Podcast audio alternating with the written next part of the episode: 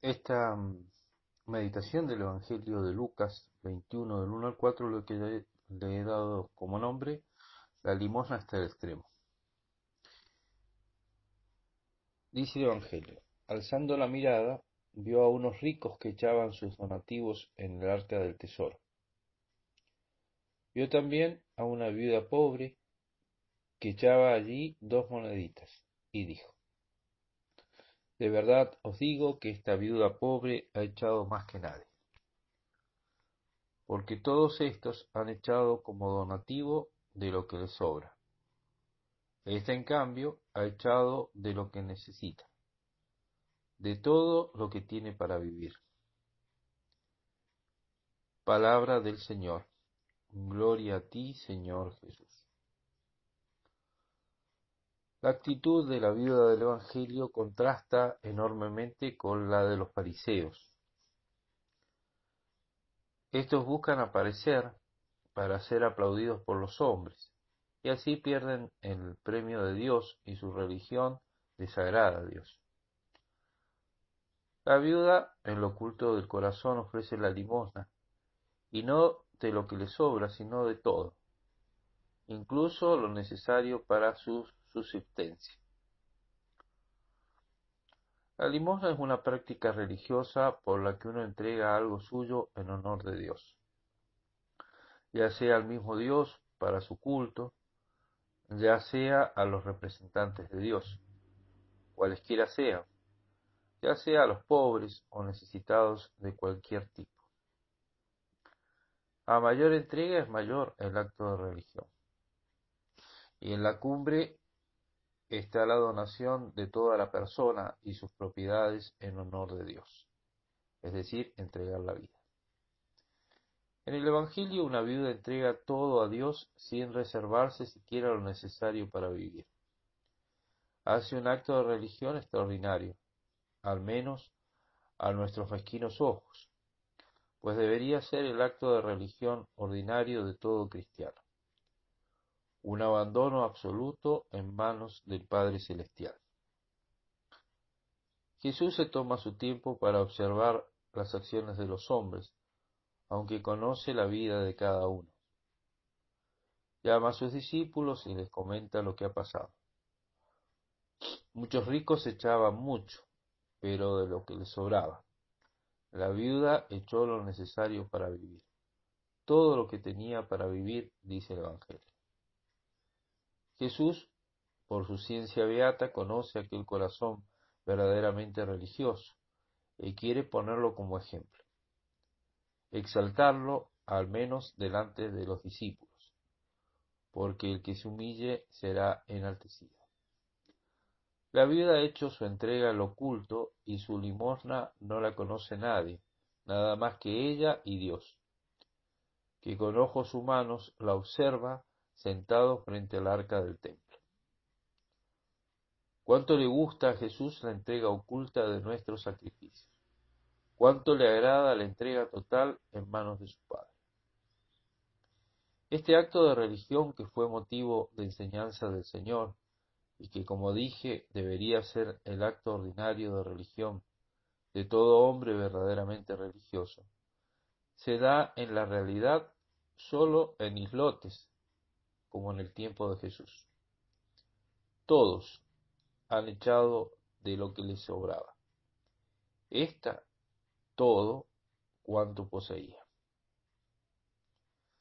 Sí, podríamos decir, pero necesitamos esto, lo otro, aquello, etc. La viuda entregó todo. ¿No será que nos falta fe? ¿No será que tenemos que madurar en nuestra vida religiosa? Lo más curioso es que entreguemos todo o poco, en realidad nuestra vida depende absolutamente de Dios.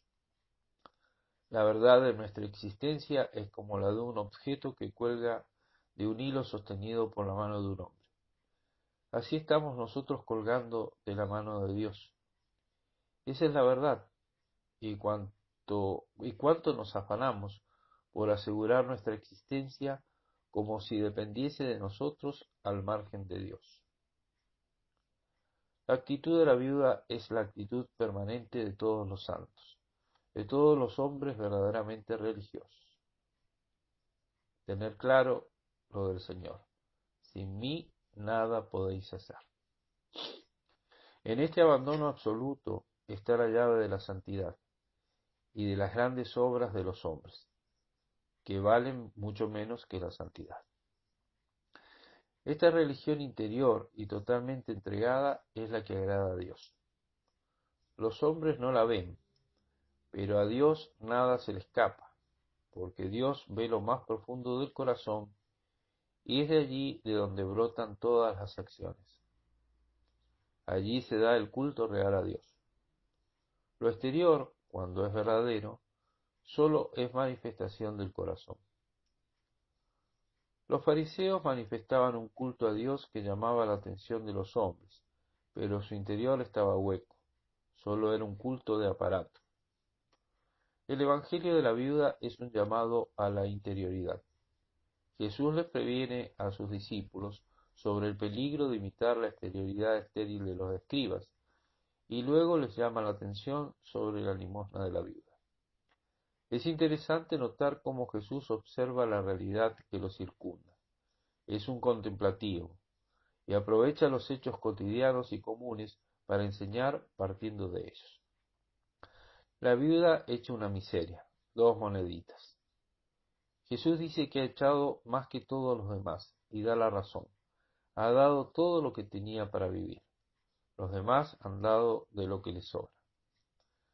La limosna es una entrega, una oblación que se da a Dios para su culto o al prójimo para socorrer sus necesidades.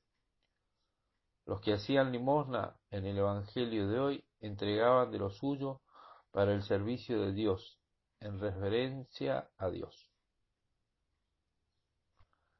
La viuda entrega todo lo que tiene para vivir, en servicio al representante de Yahvé, y se acoge a la misericordia divina.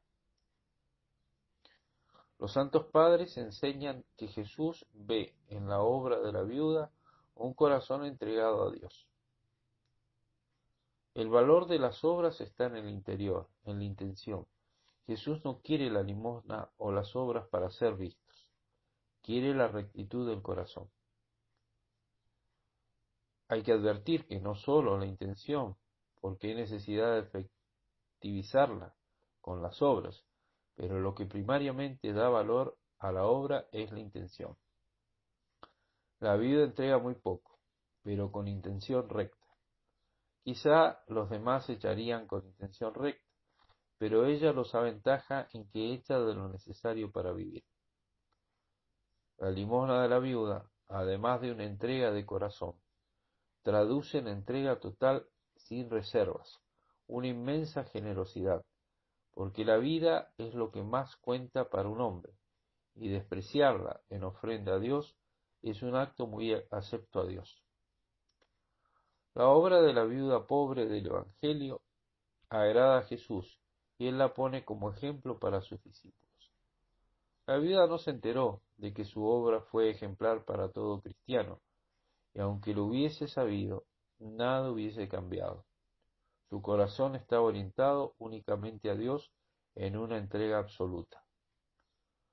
Todos quisiéramos tener más para dar más.